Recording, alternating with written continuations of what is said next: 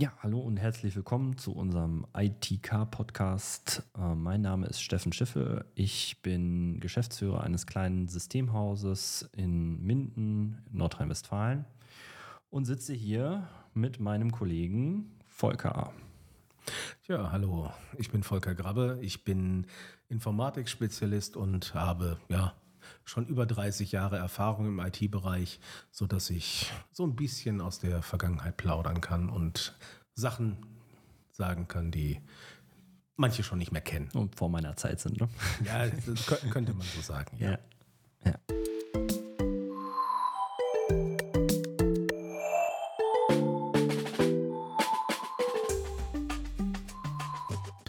Wir wollen uns heute mal über das Internet unterhalten. Mhm. Welche Möglichkeiten hat das Internet und ähnlichem? Und vor allen Dingen, was hat der Steffen damit zu tun?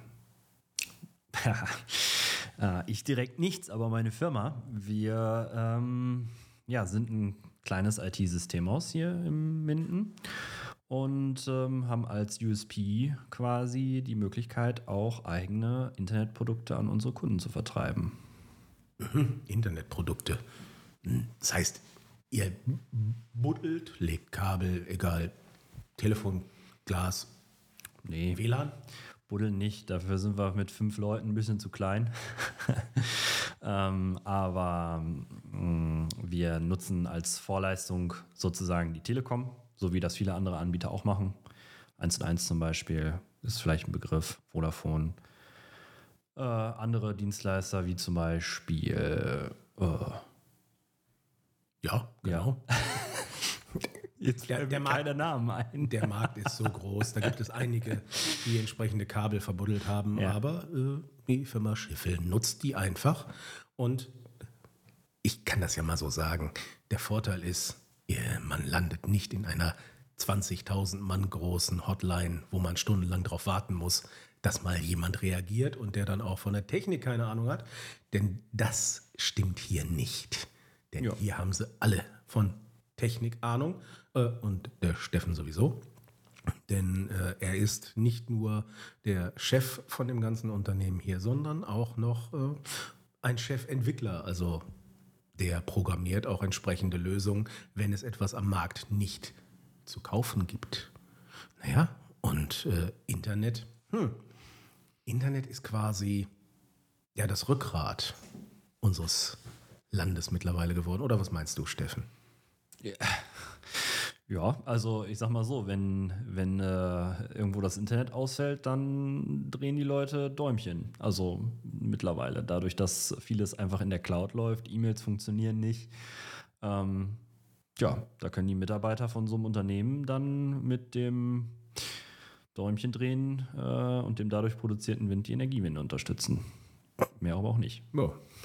Ja gut, äh, das Internet ist natürlich extrem wichtig, aber wir wissen ja auch, wie das hier im äh, Umkreis, egal ob es jetzt äh, der Landkreis Schaumburg ist oder der Landkreis Minden-Lübbecke, wie es mit den Ausbauten außerhalb der, ich sage jetzt mal, Ballungszentren, Entschuldigung für die Leute, die in etwas größeren Städten als Minden oder Bückeburg leben, ähm, sind, aber es gibt hier halt auch noch dunkle Flecken. Und wie kann man ich sag mal, da Internet hinbekommen? Tja, dafür muss man wohl Ausbau betreiben, ne? Mm, aber das ist, würde ich mal behaupten, äh, jetzt in, unserem, in unserer Region geht es da momentan relativ gut voran. Also der Kreis hat ja vor, ich weiß gar nicht, wie lange das schon her ist, ein oder zwei Jahren ähm, einen, einen Auftrag erteilt, dass die unterversorgten Gebiete jetzt per Glasfaser verbunden werden sollen. Und wir haben auch schon die ersten äh, Kunden sozusagen intern auf diese Anschlüsse vorbereiten können und auch die in Betrieb nehmen können. Und gerade im Bereich Petershagen etc., da ist ja. Ja, ja gut, man hört ja, man hört ja immer wieder, wenn äh, so Umfragen sind, wollt ihr Glasfaser haben, dass äh, an diesem Mindestbestellwert, meistens sind es, glaube ich, so 40 Prozent oder so, äh, dass es schwierig ist, da ranzukommen. Und äh, wenn man sich mal so mit ein paar Leuten unterhält, wozu braucht man eigentlich Glasfaser? Man hat doch schon Kupfer und äh, DSL. Tja, klar, natürlich hat man Kupfer und DSL und für viele wird das sicherlich auch ausreichen, aber ähm, die Anforderungen ändern sich ja auch stetig. Ne? Also viele, viele Dienste wandern in die Cloud, ähm, weniger dahin, dass jeder immer die ganze Technik vor Ort hat. Und was für mich noch viel entscheidender ist, ist eigentlich der Fakt, dass ähm, die Stabilität der Verbindung mit Glasfaser auch wesentlich besser ist. Ne? Also wir haben heute Mittag ja über die alten Akustikkoppler gesprochen, die man früher brauchte, um ins Internet zu gehen. Jo. Also seinen Telefonhörer auf so ein Gerät gelegt, damit der Computer da seine Töne drüber übertragen kann. ja. Ähm, ja, das, ähm, das Thema ist vorbei mit Kupfer. Ne? Also das hat einfach ausgedient, es ist ausgereizt. Es geht da jetzt nicht mehr weiter. Und dann, warum soll man dann nicht die optimalste Technik verlegen, die es aktuell gibt, die Glasfaser, ne? Da muss ich dir definitiv beipflichten, denn äh, ich habe Akustikkochler sogar noch live erlebt. Ähm, deswegen, und wer schon mal aus Versehen ein auch etwas archaisches Fax angerufen hat, weiß, wie äh, sowas gepfiffen hat. Und äh, früher ist man halt mit weniger ausgekommen, was Daten angeht als das Internet begann, ähm, ja, was war das? Da waren ein paar kleine Zeichen, ein paar minimale Animationen. Wenn man heutzutage eine Webseite aufruft, was hat man da? Da hat man Videos im Hintergrund und zwar in Full HD. Man hat Sound, man hat dies und jenes. Ob es gewünscht ist, äh, ist eine andere Geschichte. Es ist aber vorhanden und äh, wofür braucht man Bandbreite? Ganz einfach. Ich habe zwei erwachsene Jungs. Ähm, Internet, YouTube, permanent. Und da braucht man natürlich stabiles Internet für. Und da hast du recht, Glasfaser ist da definitiv die bessere Variante. Ja. Auf jeden Fall. Da hat man wesentlich mehr von. Aber was meinst du, wo geht's hin? Ich sag mal, vor 20 Jahren, wenn sich da einer gefreut hat, dass er so eine 1 Mbit äh, DSL-Leitung bekommen hat hier in der Gegend, damals noch durch die Firma Teleos, ich erinnere mich, ähm, da war man ja High-End. Und heute, da wird man mit Geschwindigkeiten regelrecht überrannt. Kriegen die Leute die denn überhaupt? Ähm, naja, aktuell noch nicht alle, sonst äh, wäre das Thema der, des, des Ausbaus ja schon abgeschlossen. Ähm, die, die das Pech haben, die entsprechende Bandbreite nicht zu bekommen, müssen sich halt irgendwie jetzt damit arrangieren, indem man dann äh, auf äh, Alternativen zurückgreift, LTE etc., die ähm, oder Quarks Kabelanschlüsse beispielsweise. Das ist ja auch mal äh, ursprünglich nicht dafür entwickelt worden, hat man dann irgendwann gedacht, hey, man kann doch über diese tolle TV-Kabel äh, auch irgendwie Internet zur Verfügung stellen. Und ja. Ja. Was war die Frage? Äh, ganz einfach. Äh, Bandbreite. Wenn ich mir jetzt die letzten, nehmen wir mal die letzten 20 Jahre angucke, damals Briefmarken, große, kleine Animationen, heute 4K, Full HD und sonst irgendwelche Videos. Mhm. Zum, ich sag mal, meiner Zeit, da war man froh, wenn man entweder einen Kabelanschluss hatte, um Fernsehen gucken zu können, oder die anderen, die kein Kabel hatten, haben sich eine Satzschüssel an die Wand gehängt. Aber lineares Fernsehen wie gesagt, ich habe zwei erwachsene Söhne. Äh, guckt doch die Jugend heutzutage gar nicht mehr. Das heißt, was ist da? Wofür braucht man Internetzugang? Egal wo man ist. Ja. Streaming. Streaming ist ein Thema, ja klar. Ja. Netflix, äh, Amazon Prime äh, Video, Disney Plus oder demnächst halt äh, Paramount Plus und wie sie alle heißen, geht ja nicht anders. Und dafür braucht man natürlich schnelles und vor allen Dingen stabiles Internet, weil sonst hängt eventuell der Haussegen schief, wenn das Internet nicht stabil ist. Ja gut, ich kann da nicht mitreden, ne? aber äh, ich weiß, wie es mir geht, wenn, wenn das Internet nicht funktioniert. Dann das ist nicht, nicht schön. Naja, wenn das WLAN mal ausgeschaltet ist, dann kriegt man die Kinder wenigstens mal wieder an den Tisch. Ja. Ne? Das, äh, da gibt es jemanden in der Bekanntschaft, der hat das getan. Ne? Hat äh, dafür gesorgt, dass äh, der Router aus war, weil er hat mehrfach nach seinen Kindern gerufen, dass es Essen gibt. Und dann schleichen sie auf einmal. Ja, das Erste, was passiert ist, sie sind runtergerannt und haben gesagt, hey, äh, WLAN funktioniert nicht. Ja, komm, Tisch, Essen. Äh, aber das WLAN funktioniert nicht. Ja, ne? Wenn man mal so ein bisschen zurückdenkt, die letzten Jahrzehnte, mittlerweile haben wir ja Geräte am Handgelenk. Als ich jung war, da waren das ganze große Gebäude. Aber die Dinger brauchen doch unterwegs auch Internet. Wie kriegen die das eigentlich? Über, das Handy, ne? Mit LTE, 5G. Oder was es da jetzt demnächst noch geben wird. 6G, wer weiß. Wie sieht es denn mit dem Ausbau davon? Ja gut, hier im Umkreis können wir es äh, einigermaßen sagen. Aber was soll ich sagen? Mir hat mal vor zwei Jahren mal jemand gesagt, Alter, ich habe ein neues Handy. Ich war in Dänemark im Urlaub und ich habe erstmal erlebt, wie schnell so ein Internet äh, auf dem Handy sein kann. Was meinst du, wie das hier in Deutschland wird? Kriegen wir das auch hin? Es gibt da so eine nette Geschichte, ich weiß gar nicht mehr, wo ich die aufgeschnappt habe. Unser ehemaliger Wirtschaftsminister Altmaier hat mal sein Ministerium angewiesen, äh, Gespräche von ausländischen Staatsoberhäupten und Ministern nicht mehr auf sein Mobiltelefon weiterzuleiten, weil es ihm zu peinlich war, dass immer die Verbindung abbricht. und das beschreibt es, glaube ich, ganz gut, den aktuellen Zustand zumindest.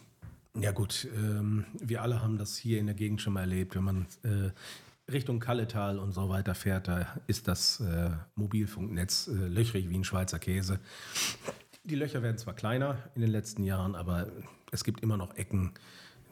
Ich habe letztens mal wieder einen E auf meinem Handy gesehen. Ein E für Edge.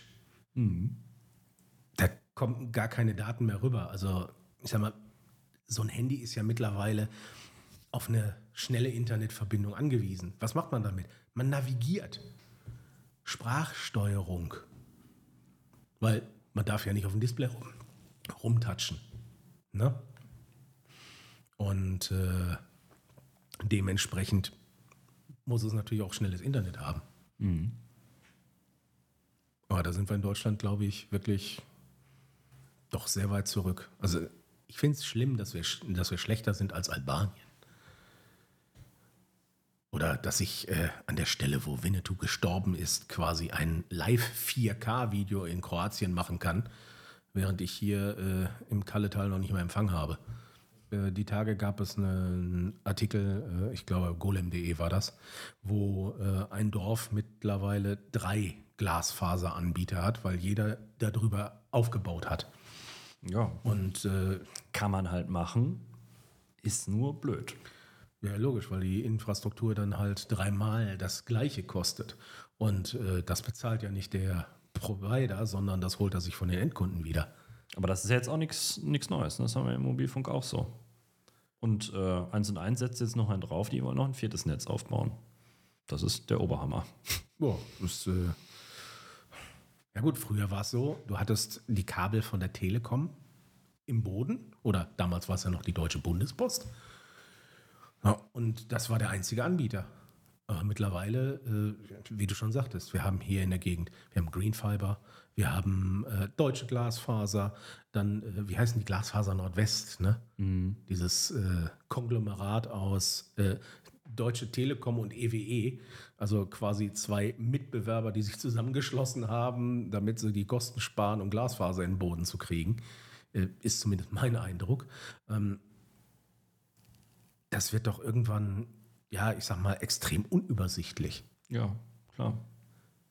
Also ähm, selbst für, für uns ist das, ähm, wenn wir jetzt beim Neukunden sind, man weiß halt nicht mehr äh, direkt, äh, wem, die, wem die Leitung gehört. Ähm, teilweise, wenn, wenn wir halt Anfragen kriegen von Kunden, wo wir halt noch nie waren, bezüglich äh, Internetanbindung oder Standortvernetzung, ähm, da muss man erstmal auf die Recherche gehen. Wer, wer ist denn da jetzt überhaupt derjenige, dem das Netz gehört und bei wem kann man da überall Verträge abschließen? Ja, viel eher muss man, damit die einen reinlassen. Ja, mit wem muss man das, genau. Und das ist, ja, das ist nicht, nicht, nicht, also aus meiner Sicht ist das äh, suboptimal. Es gibt halt keinen Wettbewerb.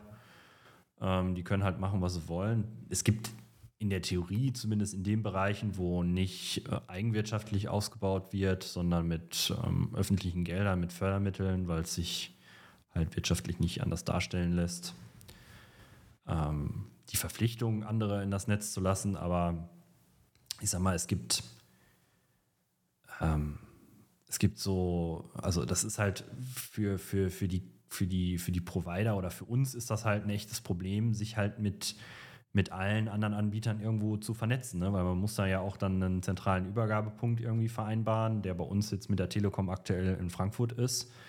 Ähm, man muss ja da sich mit allen Anbietern verbinden. Das ist ja ressourcenaufwendig, zeitaufwendig, kostenaufwendig. Das kann man ja auch gar nicht leisten. Ne? Oder das können auch nicht alle leisten. Und ja.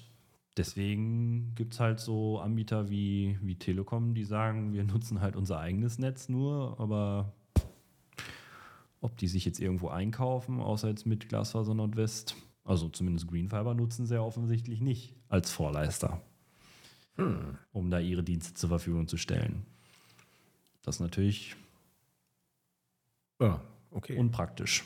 Das ist äh, vor allen Dingen, irgendwann wird es richtig unübersichtlich. Denn, wie du schon sagtest, man muss erstmal recherchieren, wem gehören die Kabel da? Und ist derjenige überhaupt äh, Glaubt man nicht, dass die, dass die Eigentümer einem das sagen können, die wissen das alles selber nicht, ne? Also, ähm, die unterschreiben da irgendwelche Verträge und irgendwelche Firmen buddeln da die Leitungen hin, aber wenn es dann heißt, ja, wir wollen jetzt einen äh, Vertrag machen oder vielleicht wechselt auch der Mieter oder was, ähm, das, also ich habe schon oft genug erlebt, dass dann teilweise nicht äh, bekannt ist, wo die Übergabepunkte im Haus sind oder dass nicht bekannt ist, dann äh, welcher Anbieter tatsächlich dort das, das, das Netz gebaut hat. Das kommt vor. Hm. Ne? Das heißt, es wird eher komplizierter als einfacher. Ja, also gerade ähm, in Deutschland, wo, sage ich mal, ich den Eindruck habe, dass das ja, Niveau an Digitalisierung und Know-how in dem Bereich.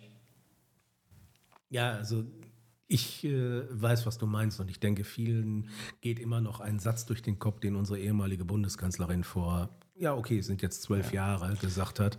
Das Internet ist für uns alle Neuland. Ja, ja, ja. ja das ist... Ähm, ja, nicht nur das Internet, digitale, digitale äh, Systeme, Tools äh, sind ja teilweise auch schon offensichtlich Neuland. Ne? Das ist halt in anderen Ländern völlig anders. Sie sind halt...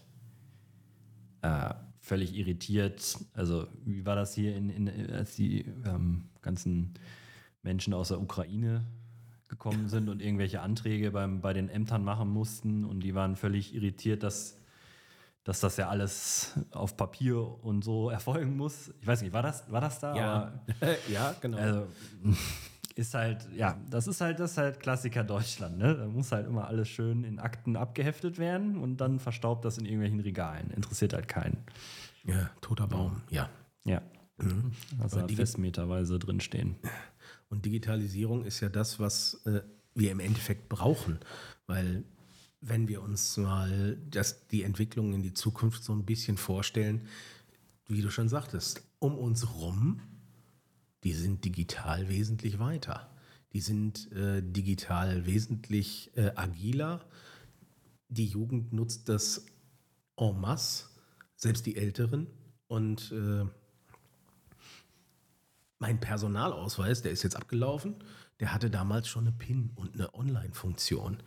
Ähm, zehn Jahre ist so ein Ding gültig und erst jetzt, in den letzten zwei Jahren, fing es an, dass man irgendwelche Sachen mitmachen kann, aber die kann man immer noch an einer Hand abzählen. Jo. Und Digitalisierung äh, bleibt ja nicht nur bei den Behörden. Da reden wir nicht drüber, die werden noch weiterhin jede Menge toten Baum einlagern. Aber äh, Unternehmen, die müssen ja digital werden. Es bleibt denen ja gar nichts anderes übrig, weil der Mitbewerber auf den, äh, ich sag mal, auf dem europäischen Kontinent außerhalb Deutschlands, die schlafen auch nicht auf dem Baum. Das heißt, die nutzen die entsprechenden Möglichkeiten, die deren ausländische Behörde denen zur Verfügung stellt, um sich einen Wettbewerbsvorteil zu holen. Mhm. Klar. Das heißt also. Ähm, ja, aber nicht nur, jetzt, äh, nicht nur jetzt bei Behörden, sondern generell auch die, die Prozesse an sich zu verschlanken und zu vereinfachen. Ne? Also ich habe manchmal den Eindruck, wenn wir bei Kunden sind, da sind teilweise Mitarbeiter damit beschäftigt, Informationen von A nach B zu schieben, obwohl das auch irgendwie automatisch funktionieren könnte. Ähm also da fehlt es auch an so einer, ja, ich sag mal, digitalen Bildung. Ja, also das äh, wird ja in den Schulen nicht vermittelt. Das stimmt. Die, also es fehlt quasi die, die äh, alleine die Basis. Was ist denn äh, los? Äh, was, was kann man machen außer Stift und Papier? Ich habe letztens mal in, äh, in, ein Handbuch reingeguckt, weil wir haben ja gerade die äh, Energiekrise, alle reden von der Wärmepumpe. Ich habe mal in so ein Ausbildungsbuch für so einen äh, Gaswasserinstallateur mir angeguckt. Heizung, da wird über Gas, ein halbes Buch, Öl, halbes Buch, Wärmepumpe, eine Seite. Ja, reicht doch. Ne? Und äh, es wird sehr viel auf den alten Sachen rumgeritten, aber die äh, wichtigen Prozesse, die digitalen Sachen. Klar, ich zitiere mal einen gemeinsamen Bekannten, wenn ich einen Scheißprozess digitalisiere, habe ich einen scheiß digitalen Prozess. Das heißt also im Endeffekt sollte man in der Hinsicht eher jemanden, der das entsprechende Wissen hat, entsprechende Tools hat oder sie, so wie in deinem Fall auch äh, programmiert, anpasst oder ähnlichem, um Unternehmen, ich sag mal, den Vorteil, den außerhalb Deutschland sitzende Unternehmen bereits haben, ebenfalls bekommen.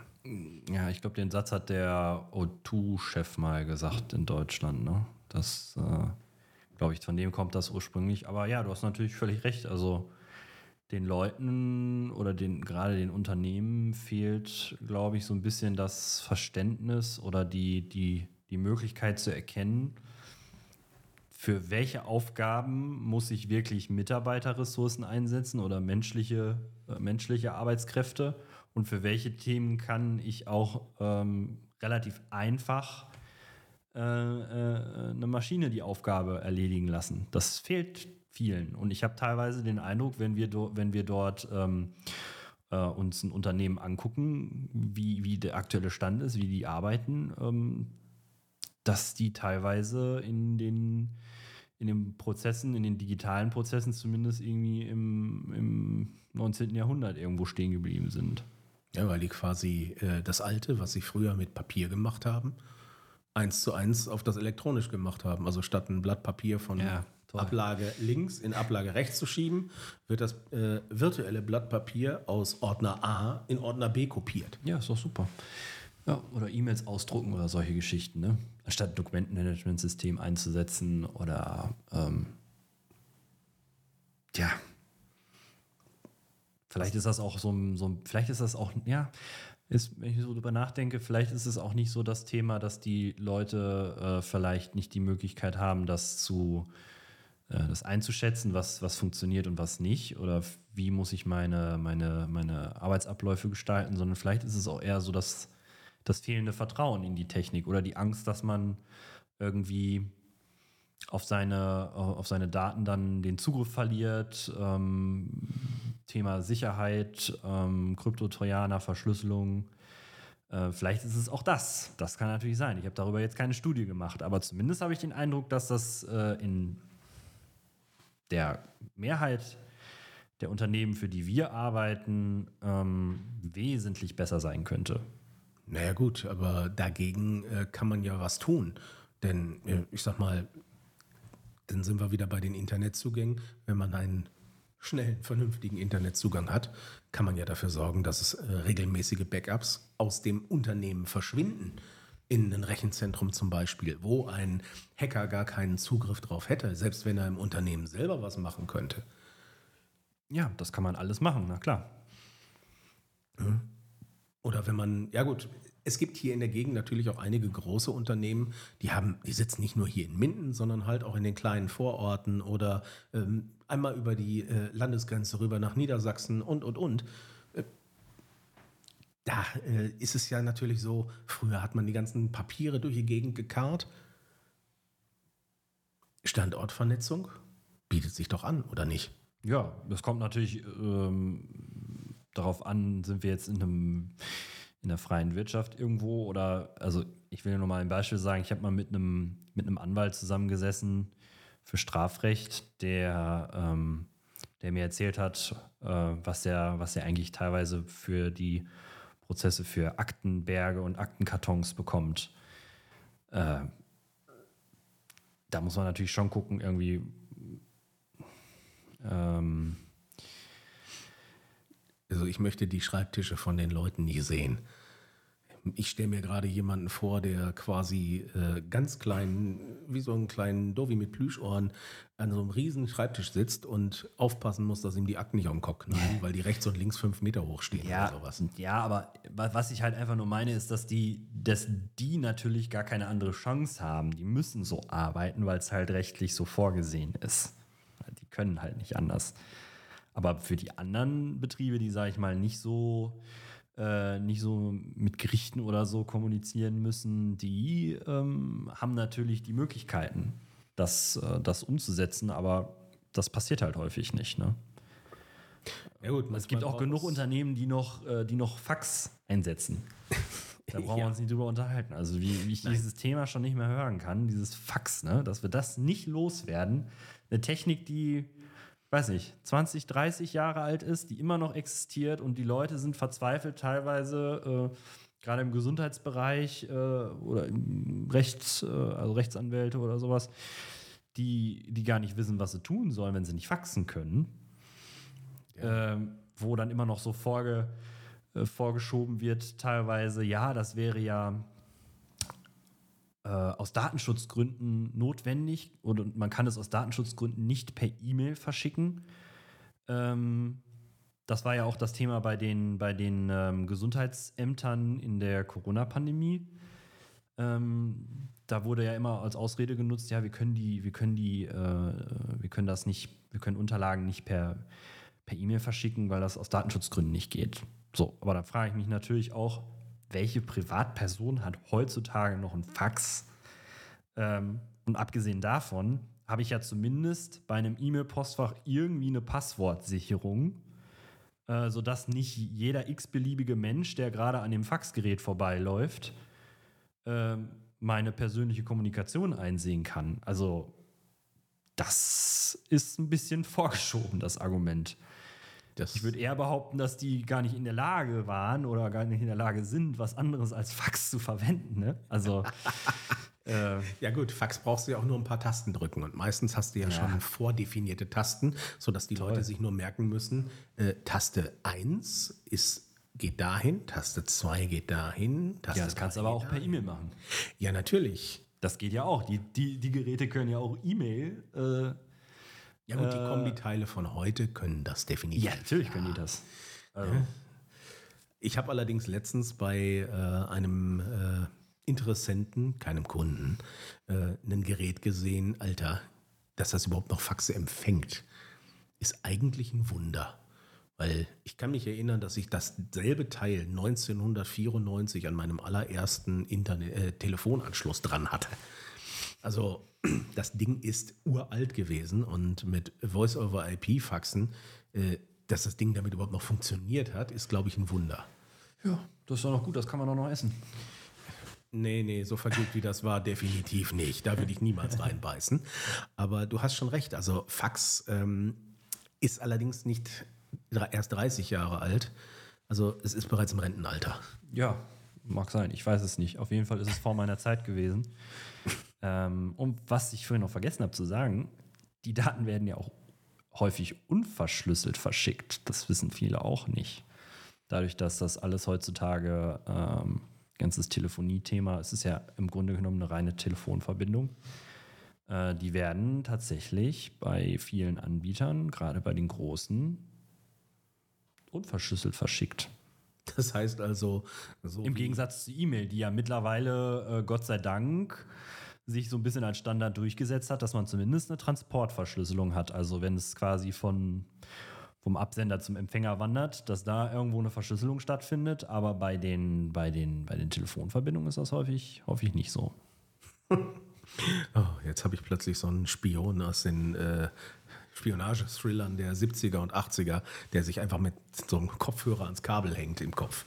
Also äh, ja, das ist, äh, du hast recht, das kann man einfach abhören, nur dass derjenige nicht an das Kabel selber ran muss. Das ist ja das Schöne. Mein Gott, der kann sonst wo sitzen und kann zuhören. Ja, aber das zum Thema Datenschutz, ne?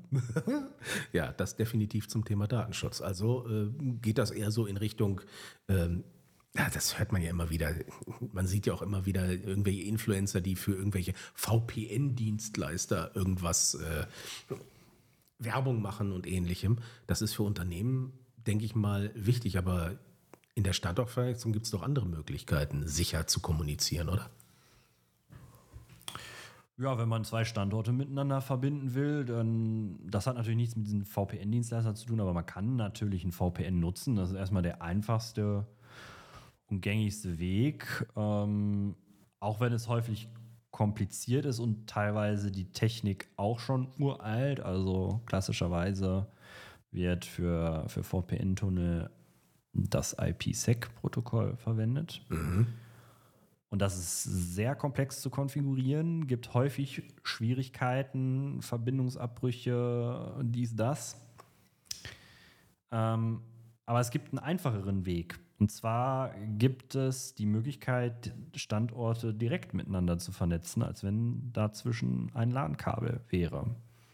Das nennt sich äh, Ethernet. Ähm, dieses äh, Vorleistungsprodukt von der Telekom. Und ähm, die Ethernet-Technik ist ja quasi die Grundlage für, für, für Netzwerk und ähm, Internet generell und hat demnach auch den Vorteil, dass dieser, diese Ethernet-Verbindung zwischen den beiden Standorten auch relativ unkompliziert eingerichtet werden kann. Also man muss im Prinzip nur den Stecker reinstecken, weil die Art und Weise, wie da miteinander die Geräte sich austauschen, ist im Prinzip dieselbe, wie es intern schon stattfindet. Also man braucht da nicht irgendwelche Hilfslösungen, dann Firewall, VPN-Tunnel etc., sondern ähm, hat quasi seine eigene private Verbindung, die mit dem Internet an sich nichts zu tun hat, ähm, die abgesehen von der, äh, von der Komplexität der Konfiguration auch stabiler funktioniert weil die häufigsten, äh, weil die äh, Internetverbindungen häufig halt ähm, je nach ähm, Netzbetreiber halt auch nur eine garantierte Verfügbarkeit haben von 97 Prozent im Jahresmittel, was erstmal viel klingt, aber wenn man sich das mal ausrechnet, bedeutet das, dass man halt ähm, tja, über 250 Stunden im Jahr mit Ausfällen rechnen muss und der Dienstleister trotzdem noch äh, vertragskonform ist und sich daraus keine Ansprüche ergeben. Ja, 250 bei, Stunden, das sind zehn Tage, ne? Fast. Ja, elf sind es. Elf. Und so circa ausgerechnet, also es sind ein bisschen mehr natürlich dann, ne? Aber ja. ähm, das, wenn man sich das ausrechnet, ist das halt schon viel. Und viele Unternehmen, für die wäre das ein Problem. Ne? Und das hast du halt bei, dieser, bei diesem Ethernet-Produkt halt nicht. Da liegt die Verfügbarkeit halt ähm, bei 99 Prozent und höher. Ne? Mhm. Was zwar auch noch einen Ausfall bedeuten kann, klar, aber ich sag mal, ja gut, die Wahrscheinlichkeit Bagger. ist halt äh, sehr viel geringer. Ne? Mhm. Der berühmte Bagger, der kann überall mal zugreifen. Ja, das, das da ist man halt nicht, ja. nicht vor geschützt, aber äh, da gibt es dann auch andere ähm, Entstörungsfristen etc. Ne? Weil ähm, die Anschlüsse sind natürlich auch etwas teurer, das muss man natürlich auch dazu sagen. Also ähm, nicht für 1995 im Monat. Nee, das, äh, das Thema. Marcel Davis. ja, ja, ja, genau. Marcel Davis. Ähm, das hat man ja den Leuten eingetrichtert, dass das Internet nur 19,95 Euro kosten darf im Monat. Aber wenn es dann darauf ankommt und die Verbindung nicht da ist, dann ist natürlich das Geschrei immer groß. Aber kosten darf das nichts. Mhm. So. Ja. Ähm, aber wie gesagt, also die äh, Entstörfristen sind da halt wesentlich besser. Ähm, sodass äh, das natürlich eine ideales, äh, ideale Möglichkeit ist für Unternehmen, da äh, eine wesentlich äh, stabilere Verbindung zwischen Standorten zu haben. Ne? Ja gut, hm, mir schwebt quasi gerade so was durch den Kopf. Du hast äh, zwei Gebäude, meinetwegen auch in zwei unterschiedlichen Landkreisen. In dem einen sitzt die ganze äh, Maschinenentwicklungsabteilung und die ganzen CAD-Daten werden über so eine Ethernet-Leitung in die Werkshalle, die äh, im Nachbarkreis steht, frisch gebaut auf der grünen Wiese, wo die Systeme dann entsprechend diese Informationen über die Ethernet-Leitung direkt kriegen und die Maschinen legen los. Sowas zum Beispiel. Ja, genau. Also das ist ja jetzt nichts Unübliches, die Trennung von Verwaltung und Produktion. Ja, nur, dass die Entfernung hier etwas größer sein kann. Ja, ich sag mal, die Entfernung, ähm, klar, man kann natürlich auch ähm, als großes Unternehmen, wenn man die Kapazität äh, finanzieller Art hat, äh, seine Verbindung selbst bauen. Ne? Aber ich sag mal, ähm, das muss ja nicht sein. Und dieses Ethernet-Produkt, ähm, was quasi die zwei Standorte, die sich irgendwo in Deutschland befinden können, miteinander verbinden, hat halt den Vorteil, dass man genau das nicht tun muss. Also es kann theoretisch sein, dass die Verwaltung in Hamburg sitzt und die Produktion in München. Ähm, und man kann trotzdem diese beiden Standorte wie mit einem LAN-Kabel miteinander verbinden ähm, und äh, davon profitieren. Und das, ähm, und das auch in einer vernünftigen Geschwindigkeit? Das in einer vernünftigen Geschwindigkeit. Also die Verbindungen sind synchron. Das heißt also, die Upload- und Downloadrate sind gleich hoch bis 10 Gigabit was ja auch beim Internet, äh, zumindest wenn man im Kupferbereich ist, halt häufig nicht der Fall ist. Ähm, selbst im Glasfaserbereich, was ich, was ich irgendwie, das habe ich noch nicht so ganz durchdrungen, warum man da auch noch auf diese asynchronen Verbindungsgeschwindigkeiten ähm, setzt. Ähm, also ich sag mal, bei Telekom beispielsweise kriegt man ja bei einem Glasfasertarif als Geschäftskunde ja auch, glaube ich, maximal 50 Mbit weiß ich jetzt gerade gar nicht, ehrlich gesagt. Müsste ich auch recherchieren. Ähm, aber ich meine irgendwie, dass, dass, dass, dass, dass es da einen kleinen Unterschied gibt. Also ich glaube, beim Kupferbereich sind es 40 und mh, ah, nee, stimmt gar nicht. Das, ah, ja. das ist doch mehr. Aber zumindest ist es, äh, zumindest ist es, zumindest ist es asynchron. Ne? Also Down, Upload und Download sind nicht gleich hoch. Ähm, aber das ist ja gerade der Vorteil an dieser Technik, dass man im Grunde genommen sich fühlen kann, als wäre man im gleichen Gebäude. Also man kann Maschinen, Server, Arbeitsplätze, egal an welchem Standort man sie äh, im Prinzip aufbaut, es verhält sich immer so, als wär, wären die Geräte da, wo, sie, wo, wo die Benutzer sind. Mhm. Und das ist wirklich ein enormer Vorteil. Und was noch dazu kommt, mh, die Anschlüsse haben zwar eine höhere monatliche Überlassungspreis, aber mh, hm, dafür wird auch ein Glasfaseranschluss errichtet an den jeweiligen Standort, auch wenn es den noch nicht gibt. Das heißt, die buddeln. Die buddeln, um den Standort halt mit der entsprechenden Bandbreite zur Verfügung zu stellen, äh, um dem Standort die äh, benötigte Bandbreite zur Verfügung stellen zu können. Und der Kunde zahlt, wenn das im Rahmen liegt, dafür kein Geld extra. Es gibt natürlich eine Grenze, wo es irgendwann so unwirtschaftlich wird, dass der Kunde sich daran beteiligen muss. Aber ich sag mal, in vielen Fällen muss der Kunde für diese individuelle Anbindung an das Glasfasernetz kein Geld bezahlen. Das ist ja auch nicht schlecht. Das ist nicht schlecht. Weil ja. Bei Baukosten, da ist man ja ruckzuck bei Summen, äh, da kann man sich einen äh, Porsche verkaufen. Ja. Ne, mindestens. Ja. Und das ist ja auch, wäre ja auch wieder ein Standortnachteil im Endeffekt zu anderen äh, Ländern um uns herum, wo das Ganze bereits der Fall ist. Wo die Glasfaserleitung quasi schon auf dem Tisch liegt. Ne? Beste Beispiel äh, Estland, Lettland und Litauen. Gut, die hatten natürlich den Vorteil, nachdem die Sowjetunion zusammengebrochen ist, das war sowieso alles im Allerwertesten. Also haben sie dann gleich Glasfaser gelegt und die haben eine Infrastruktur. Ja, sowas könnten wir uns hier wünschen. Aber ich glaube, da werde ich drüber wegsterben, bis das auf diesem Niveau ist. Aber Glasfaser ist für Unternehmen extrem wichtig. Und was für Unternehmen extrem ebenfalls extrem wichtig ist, ist natürlich auch, und äh, da wird schon, ja, lass mich mal überlegen. Die Firma Sun Microsystems hat im Jahre 2000 mal ein System vorgeführt. Damals hieß es noch nicht Cloud, aber es war quasi das gleiche, nur in anderer Farbe. Das heißt, die Leute haben nicht mehr auf ihren lokalen Rechnern gearbeitet, sondern auf Rechnern in einem Rechenzentrum. Und das hat natürlich, ich sag mal, gerade in der jetzigen Zeit, Hardware kostet Geld, aber auch viel Strom. Sie müssen gekühlt werden im Sommer. Na gut, geheizt im Winter nicht unbedingt, weil die werden selber warm genug.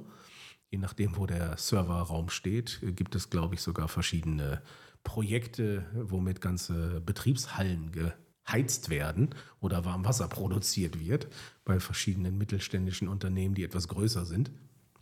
Aber alle anderen, da wäre es doch ideal, weniger Lärm, weniger Aufwand. Das Einzige, was sie brauchen, ist ein schneller Internetzugang. Haben wir ja, Ethernet Connect. Und dann in die Cloud. Lohnt sich das? Klar, lohnt sich das. Also, ich sag's mal so. Hm, klar, die, äh, die Kostenbetrachtung ist natürlich die eine Seite. Für viele ist es auch, ähm, erlebe ich es auch immer wieder, dass es äh, teilweise auch ein Platzproblem gibt. Also die wissen gar nicht mehr, wohin mit ihrem ganzen Kram. Mhm. Wenn die natürlich dann keine große Technikinfrastruktur brauchen, ist das für die natürlich super. Mhm. Dann ein weiteres Thema ist natürlich die, die Hardwarebeschaffung. Ähm, ich sag mal, wenn man sich so äh, Server etc. kauft, dann sind die ja quasi schon veraltet, bevor sie vernünftig in Betrieb gehen. ja, also, ja. ja.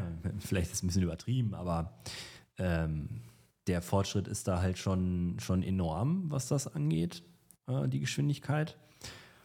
Ähm, man muss die Sachen selbst administrieren. Das heißt, es fällt natürlich auch entweder Arbeitszeit von eigenen Mitarbeitern an oder Kosten bei einem Dienstleister.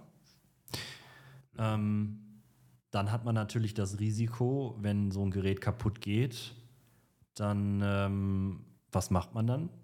Ähm, weil dann steht ja irgendwas nicht zur Verfügung, ob es jetzt ein Terminal-Server ist oder ein wichtiger Domain-Controller, der die zentrale Authentifizierung irgendwie zur Verfügung stellt muss man irgendwie umdisponieren, gucken, ob man das mit anderen, anderweitig vorhandenen Kapazitäten auffangen kann. Oder man muss halt, wenn das das Konzept ist, halt äh, die Technik irgendwie äh, doppelt vorhalten oder ein System vorhalten, was nur im Standby läuft und darauf wartet, dass irgendwo was abstürzt. Ähm, was ja auch wieder Geld kostet, im Prinzip aber nicht verwendet wird. Ähm, oder der, das, das, das Problem, dass man äh, Kapazitäten im Vorfeld planen muss. Das heißt, vielleicht wächst ein Unternehmen ja besonders schnell oder vielleicht schrumpft es auch wieder. Und ähm, ich muss aber die Technik heute schon so auslegen, dass sie im Grunde genommen für die nächsten, mindestens für die nächsten fünf Jahre irgendwie funktioniert. Und auf der einen Seite bezahle ich dann entweder Leistungen, die ich gar nicht, äh, die ich gar nicht nutze, weil das Wachstum halt nicht so funktioniert hat, wie ich mir das vorgestellt habe. Ähm, oder äh, das Unternehmen schrumpft sogar. Das heißt, ich habe es sowieso überdimensioniert irgendwie im Vorfeld. Das kann man natürlich durch so eine, durch so eine Cloud alles auffangen. Das sind alles so Themen, ähm, was in der Cloud halt besser funktioniert. Ne? Weil der Unternehmer im Grunde genommen immer nur für die Leistung zahlt, die er auch in Anspruch nimmt. Ähm und wenn er kurzfristig Kapazitäten benötigt, äh, können die auch kurzfristig zur Verfügung gestellt werden und müssen nicht irgendwie aufwendig äh, integriert werden in die vorhandene Systemlandschaft. Das ähm, ist halt der Vorteil der Cloud. Ne? Das heißt also, ich kann im Endeffekt für Unternehmen, gerade kleinere, die haben Platz. Gerade für kleinere ist das halt interessant. Ja, weil die haben Platz, die brauchen keinen separaten Raum, sie brauchen keine separate Kühlung. Ja, weil Klimatisierung, die, ja klar. Die Klimatisierung, mhm. äh, wir haben das die letzten Jahre ja immer mitgekriegt, die Sommer werden immer heißer. So, und wenn die äh, EDV äh, dann sind wir wieder bei dem anderen Problem. Wenn es zu heiß wird, kommt es zu Defekten, Festplatten gehen kaputt, Mainboards gehen kaputt. Und wenn dann plötzlich keiner mehr arbeiten kann und dann auch noch so wie in der aktuellen Situation für plötzlich Bauteilmangel herrscht, dass du auch nicht unbedingt die richtigen Ersatzteile kriegst.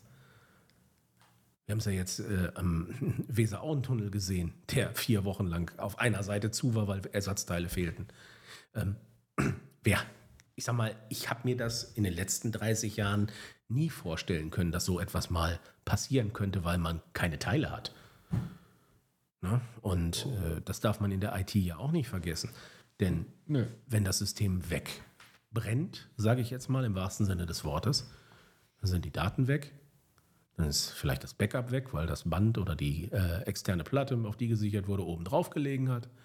Ähm, Ja, die Leute können nicht mehr arbeiten. Das heißt also, das ganze Unternehmen ist im Endeffekt tot.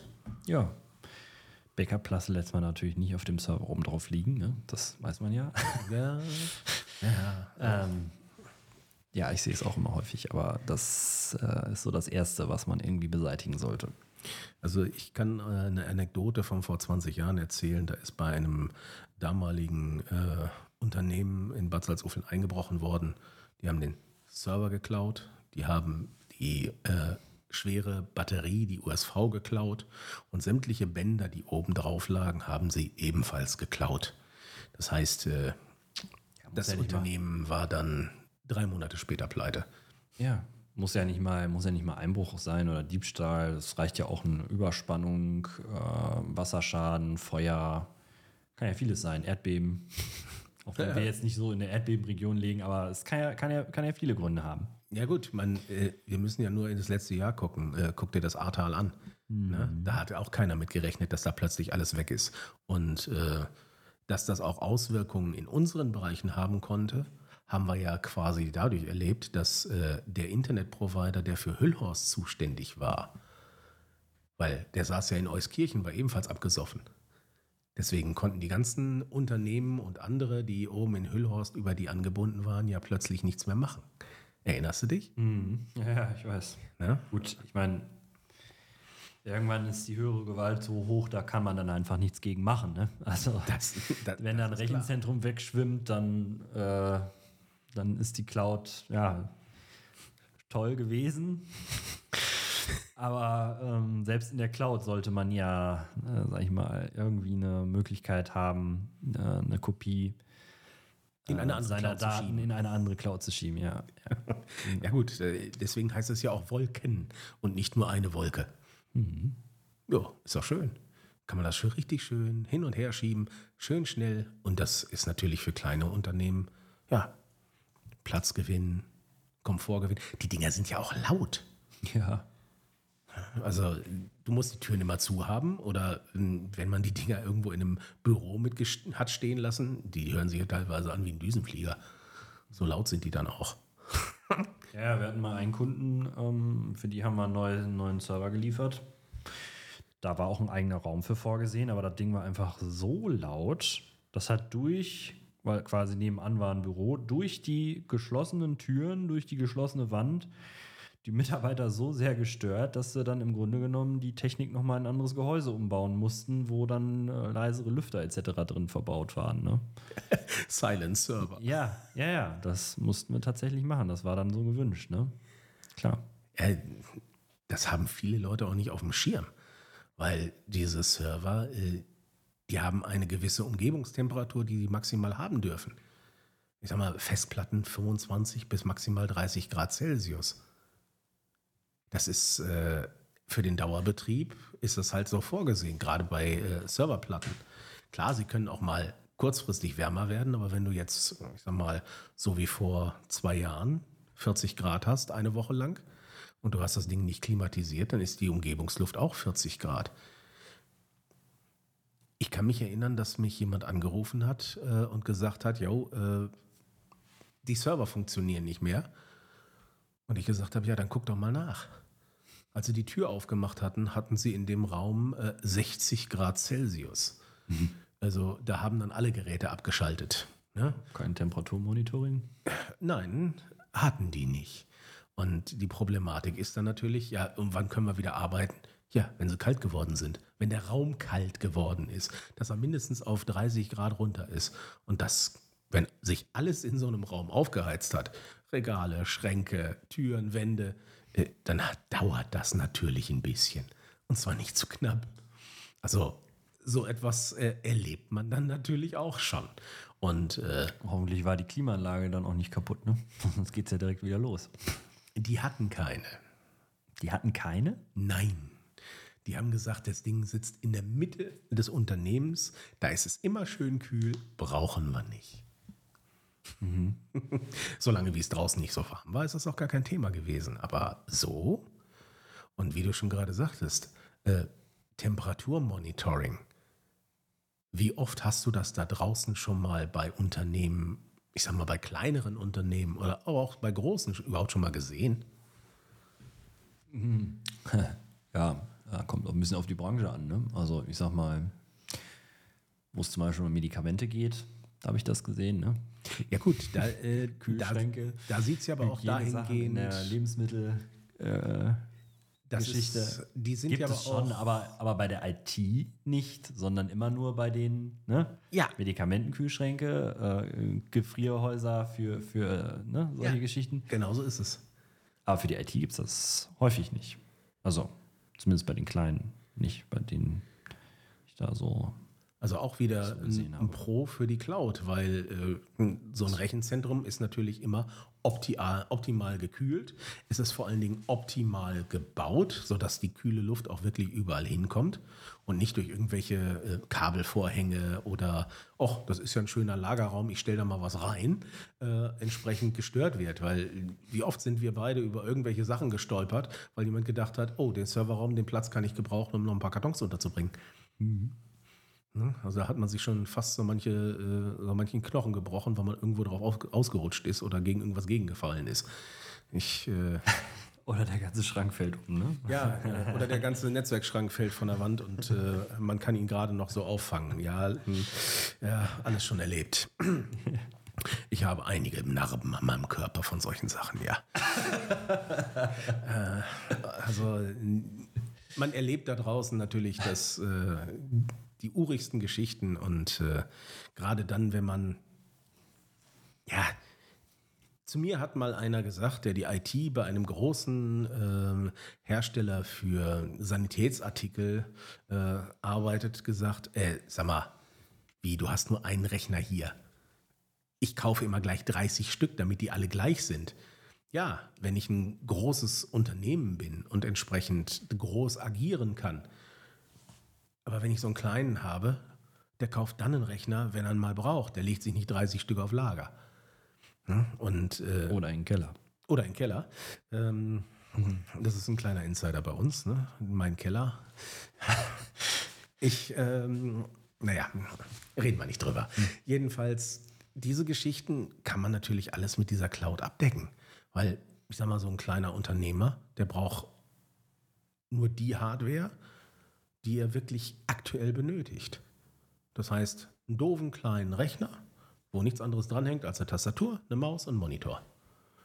Ja. Die Kann auch fünf Jahre sein oder älter. Muss ja nichts leisten dann, ne? wenn du als Terminal, äh, als den Client einrichtest. Das heißt also, wir äh, vermeiden dadurch sogar aktiv Elektroschrott. Ja. Kann man so sehen, ja. Ja, ist doch so. Wenn Ja. du sagst, ich kann Ja, fünf Jahre alten Rechner benutzen, Ja, klar. ne? Der muss ja nichts leisten. Der muss sich ja nur äh, zu, dem, zu dem Gerät in der Cloud dann verbinden. Da wird ja die Leistung abgerufen und angefordert. das heißt, äh, die äh, Leute müssen noch nicht mal in neue Hardware investieren, sondern können quasi die funktionsfähige alte weiter benutzen. Ja. Ja, also. Zumindest was die, was die Clients häufig angeht. Kommt natürlich auch ein bisschen auf die Anwendung an. Ne? Also funktioniert nicht immer, aber häufig funktioniert das halt. Ne? Ja gut, ich sag mal speziell. Man kann es auch von überall verwenden. Das ist ja auch ein Thema. Also Ja gut, da können wir den, den Bogen zum Homeoffice schlagen. Ja, ja, ja, Corona genau. hat uns ja, äh, ich sag mal, uns ITler, wir sagen das ja schon seit Jahren, es gibt die Möglichkeit, dass die Leute von zu Hause aus arbeiten können. Aber viele äh, Unternehmen und äh, Unternehmerverbände haben da vehement gegen geackert und haben gesagt, nein, äh, dann können wir ja nicht gucken, ob die Leute arbeiten. Aber durch Corona wurden sie gezwungen. Und dann haben sie festgestellt, Schitte, das geht. das geht. Man muss noch nicht mal irgendwie spezielle äh, ähm, hochwertige, teure Systeme dafür kaufen, weil die Leistung halt, wenn man seine Infrastruktur größtenteils in der Cloud hat, in der Cloud abgerufen wird. Das heißt, auch da kann man theoretisch auf äh, vorhandene alte Laptops zugreifen oder äh, ich sag mal sogar auf Gebraucht-Hardware, wenn es sein muss, oder? Ja. Das heißt, die Investition in Hardware ist relativ gering. Man vermeidet Elektroschrott, weil man das recycelt, was man hat, sofern es zu dem entsprechenden äh, Szenario passt. Ist doch äh, gut. Warum machen dann nicht mehr kleine Unternehmen? Ja, weil sie es nicht wissen. Weil ihnen die digitale, das digitale Vorwissen da halt für fehlt. Ne? Die wissen nicht, was alles funktioniert und was nicht. Das ist ja das, was ich am Eingang sagte. Dann müssen wir zusehen, dass die Leute das wissen. Wie schaffen wir das? Wie kriegen wir das hin? Ja gut, wir fangen ja jetzt hiermit an, ne? Unser Podcast. Ein bisschen davon erzählen, ja. Ja, weil ich sag mal, hey, Leute, ihr müsst kein Kapital festnageln. Ja, das ist So ein Server kostet ja auch ein paar tausend Das Euro. ist, das ist auch natürlich sehr viel sinnvoller. Ne? Ähm, man muss ja sehen, dass ähm, wenn man sich große Maschinen und Anlagen, Server, EDV-Hardware kauft, das muss natürlich äh, abgeschrieben werden. Wenn du Cloud-Produkte nutzt, die sind in der Regel ähm, sofort 100% als Kosten anzusetzen und nicht über zehn Jahre. Stimmt. Das ist auch der Grund, warum äh, Pkw-Leasing so beliebt ist im Unternehmensbereich, weil man die eben einfach sofort abschreiben kann. Ja. Ne? Die Kosten fallen sofort an und ich muss sie nicht. Und ich habe vor allen Dingen hinterher nicht das Problem, dass ich, wenn ich als Unternehmer sage, okay, das Ding hat jetzt fünf Jahre gelaufen, ich verkaufe es mal, dann muss ich ja sogar noch Garantie für übernehmen. Bei Pkw? Nein, bei Servern. Ach so, ja, ja. Aber auch bei dem Pkw musst du. Aber nur wenn du Händler bist, oder? Nein, wenn du als Unternehmer das Ding verkaufst, musst du entsprechende Gewährleistung übernehmen. Auch bei deiner IT oder bei Werkzeugen, wenn du die als Unternehmer verkaufst und das Ding A, äh, es ist abgeschrieben, das heißt, äh, was du dann gewinnst an Geld, musst du zu 100% versteuern, weil das Teil, was du da ja hattest, ist ja abgeschrieben. Das heißt, der Wert ist weg. Ja, klar. Verkaufst du das Ding für 10.000 Euro, hast du 10.000 Euro plus. Ja, das stimmt. Und darauf musst du dann Steuern zahlen. Ja. ja. Und das hast du dann da natürlich auch nicht. Das heißt, du hast keine massive Kapitalbindung, du musst kein Geld aufnehmen, um für 30.000 Euro eine Serverlandschaft in dein äh, Gebäude zu packen. Du musst dich nicht darum kümmern, dass äh, da vernünftige Kühlung da ist, etc. pp. Ähm, also ist die Cloud eigentlich, was das angeht, gerade für kleine und Mittelständler eher eine Möglichkeit zu sagen, ey, Fachleute, ihr könnt hier bei uns arbeiten, aber im Homeoffice und alles ist gut. Das Ja. heißt, Vielleicht scheuen die auch, ähm, vielleicht scheuen viele Unternehmer auch die laufenden Kosten. Ne? Das ist natürlich dann auch immer eine Sache, man hat- ist natürlich dann mit laufenden Kosten konfrontiert. Mhm.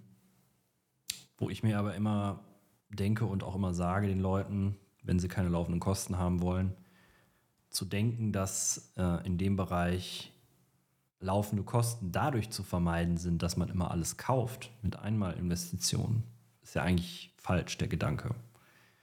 Weil auch die Geräte und Produkte haben einen Lebenszyklus, der vielleicht so bei fünf Jahren liegt. Danach muss die Technik neu angeschafft werden. So. Wenn ich die Investitionssumme durch fünf Jahre und zwölf Monate pro Jahr teile, dann habe ich ja im Grunde genommen auch meine laufenden Kosten. ja, Nur, dass ich- man sie nicht sieht. Genau, jeden man, Monat. Sieht, man sieht sie nicht jeden Monat und vor allen Dingen äh, die andere Geschichte, die dabei ja auch noch zum Tragen kommt. Die wenigsten haben ja so viel Geld auf der hohen Kante. Das heißt, die lassen das Ganze auch noch finanzieren. Das heißt, die Zinsen und so weiter, die dann noch draufkommen, dann muss man damit zurechnen. Ja, klar. Ja. Und bei der Cloud, hey, ja gut, das ist natürlich dein Problem. Du bist derjenige, der für, dafür sorgen muss, dass da immer die aktuelles Hardware drin ist, damit die Leute drauf arbeiten können. Aber das ist ja kein Thema. Das äh, kann er, das macht er und das können wir wirklich sehr gut. Und ähm, auch auf eigene Hardware, also nichts eingekauft. Da kann kein anderer dran rumfummeln, nur wir. so, die Zeit ist um. Wir kommen zum Ende unseres Podcasts, unseres ersten Podcasts und äh, werden dementsprechend uns jetzt auf das nächste Thema vorbereiten. Nicht um uns die Weltherrschaft an uns zu reißen, sondern um das neue Thema im Podcast-Bereich fertig zu machen. Das heißt, beim nächsten Podcast werden wir uns tiefer um das sehr trockene Thema IT-Sicherheit kümmern. Wir hören uns. Bis dann. Tschüss.